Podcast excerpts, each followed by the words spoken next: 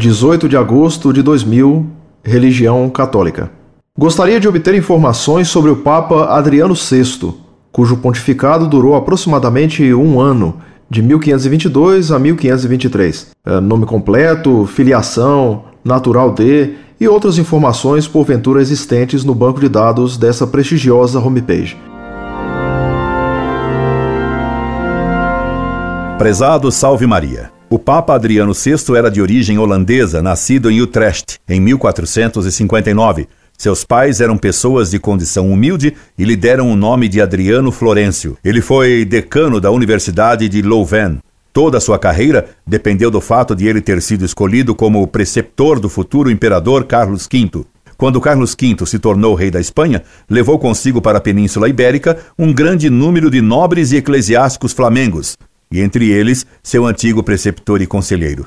O novo rei da Espanha e imperador do Sacro Império concedeu cargos a todos os seus amigos flamengos, descontentando os espanhóis. Carlos V nomeou Adriano de Utrecht governador de Castela e Leão, onde ele teve que enfrentar a revolta dos defensores dos privilégios das cidades e vilas.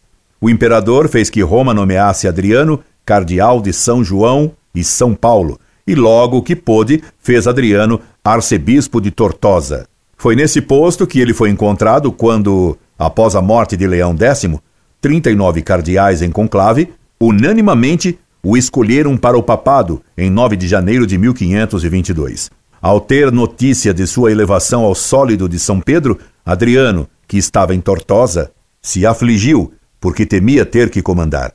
Ele, contra a tradição, não mudou o nome ao se tornar Papa, passando a ser chamado de Adriano VI. Chegando em Roma, apenas em agosto de 1522, foi coroado Papa em 31 de agosto desse mesmo ano.